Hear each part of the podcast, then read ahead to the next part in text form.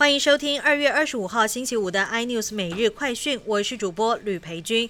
俄罗斯轰炸乌克兰引起国际舆论谴责，总统蔡英文也宣布台湾加入对俄罗斯的经济制裁。普丁今天对外声称，之前为了改变安全局势所做的努力全数落空，除了下令对乌克兰采取特殊行动之外，别无选择。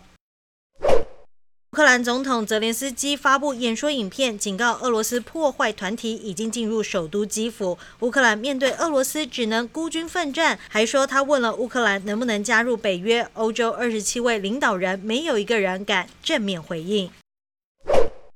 乌尔爆发军事冲突，目前仍然有多名台湾人还滞留在乌克兰。因应情况紧急，国人恐怕无法在短时间内取得阴性证明登机。对此，指挥中心表示，战乱期间自战区返国者，通知相关单位即可改为落地裁剪。美股反弹影响台股，今天开高震荡，加上 MSCI 季度调整，在台股收盘后正式生效，指数尾盘爆量增加五百六十亿元，台股上涨五十七点，收在一万七千六百五十二点。